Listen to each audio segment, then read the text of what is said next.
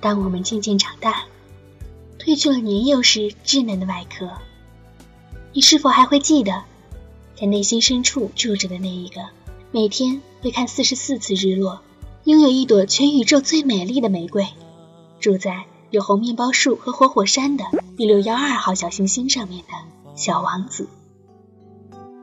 谁愿意孤单的？每个人心中都住着一个小王子，每个大人曾经也都是小孩子。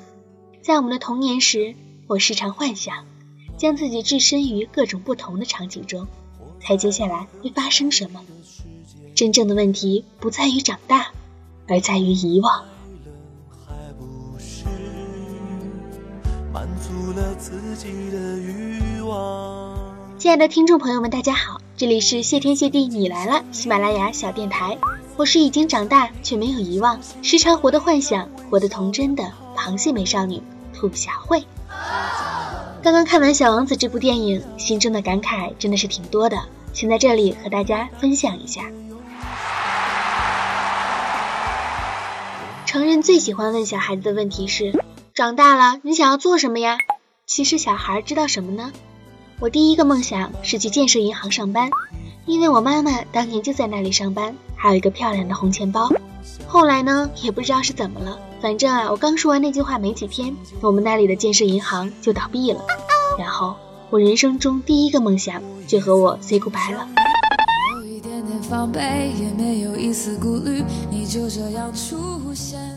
那个时候我就在想啊，这要是别人再问我长大以后要做什么，我该怎么回答呢？在成人的世界里，有许许多多的清规戒律，也就是所谓的准则，足够充分的积累经验。对于错误的判断，对于成功与否的衡量标准，就像是小王子在旅行中遇到的六个人，他们分别代表了人类的不同的方面，用最直白的方式去展现生活中我们会遇到的普遍的特性。在我还没有读过《小王子》的时候，我有一个外国的朋友，在这里就叫他小肉吧。小肉说。为什么我们长大了就不再会用孩子的眼睛去审视世界了？当时我只是大概的知道他想要说什么，却没能完全的理解。当你向一个成人介绍一位新朋友的时候，他们从不打听他的基本爱好，不会问他的声音听起来怎么样，喜欢玩什么游戏，取而代之的是他家的房子有多大，父亲是谁，赚多少钱。当这些最美丽的事情用金钱来衡量之后，一切都变得索然无味了。如果你告诉大人，我看见一幢漂亮的红房子，窗前摆着天竺葵，鸽子在屋顶上栖息。他们并无法想象这是一幢怎样的房子啊！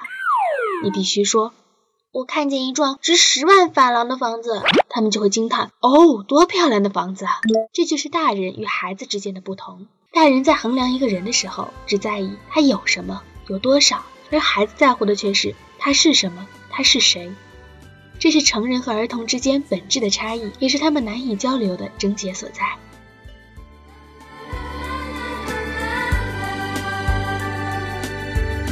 我也曾经像你一样，在童话的世界里，孩子永远是最强大的，他们能够看透大人们看不懂的世界，敢于追寻那天方夜谭般的幻想，他们嫉恶如仇，有着最本真的世界观。对于善恶美丑的选择，他们往往毫不犹豫。很多在成人看来根本不可能的事情，孩子们往往能够敏锐地将其捕捉。因为这个世界上所有的不可能都是被成人定义的，是一种约定俗成的东西，而这些在孩子们天真的眼中，可能根本不值一提。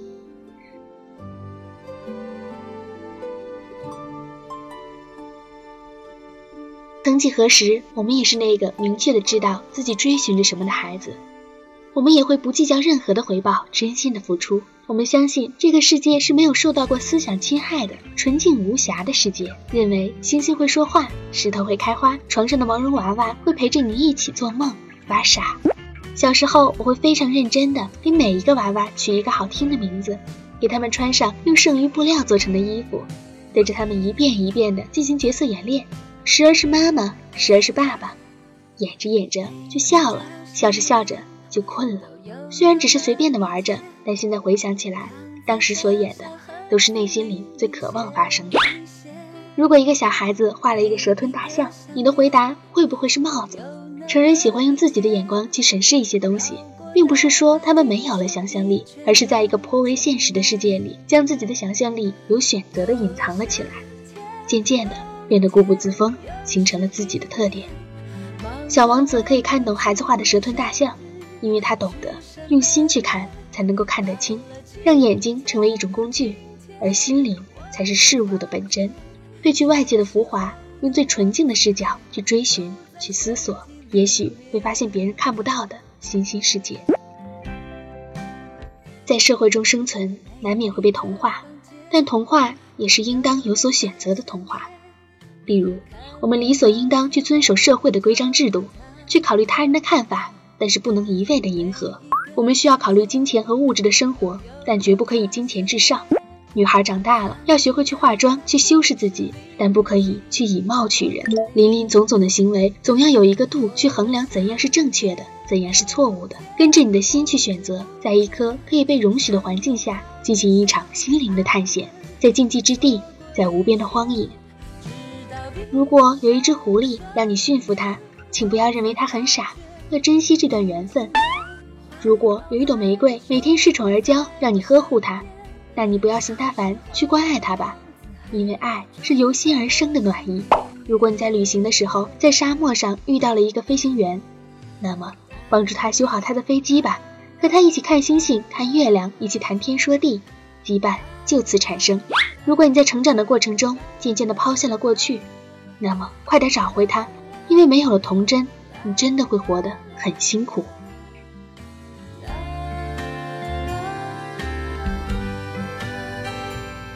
其实非常值得庆幸，虽然不断的在成长和成熟，但内心深处童真也一直没有丢失。我仍旧是那个满怀梦想的小姑娘，会在睡不着的时候和玩偶说话，会幻想一个美好的世界，会努力的完善自己，改掉身上所有的坏毛病。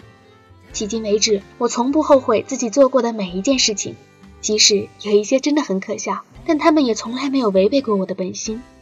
对于未来，我仍旧心存希望。只想能够做自己想做的事情，无论何时何地，都用一个孩子一样纯粹的视角去看待，感觉也没什么大不了。希望大家也都能够从新出发，寻找内心的一个停靠点，少一些焦躁，多一份平和，对事物保持着好奇心，欢乐、阳光、正能量，也多多关爱身边的朋友，比如我，多关注一下评论啊、转发啊。谢天谢地，你来啦！微博也是这个名字，最后是一个。实力硬广告啊，因为实在是软不起来了。嗯，有很多小伙伴跟我说，我的声音最适合做治愈系，之前也做了几期那一种比较嗨一点的节目，所以今天也是因为看了小王子有一些感慨，呃，不知道做的好不好，大家评论留言或者是修改意见告诉我一下。下一期想听什么内容呢？也可以告诉我，反正不管是微博啊还是喜马拉雅都可以那个什么。如果想要有更深的交流的话。我会在后期考虑开一个什么什么东西的，反正现在也没有想好。爱大家，么么哒，下期再见。在身体里面，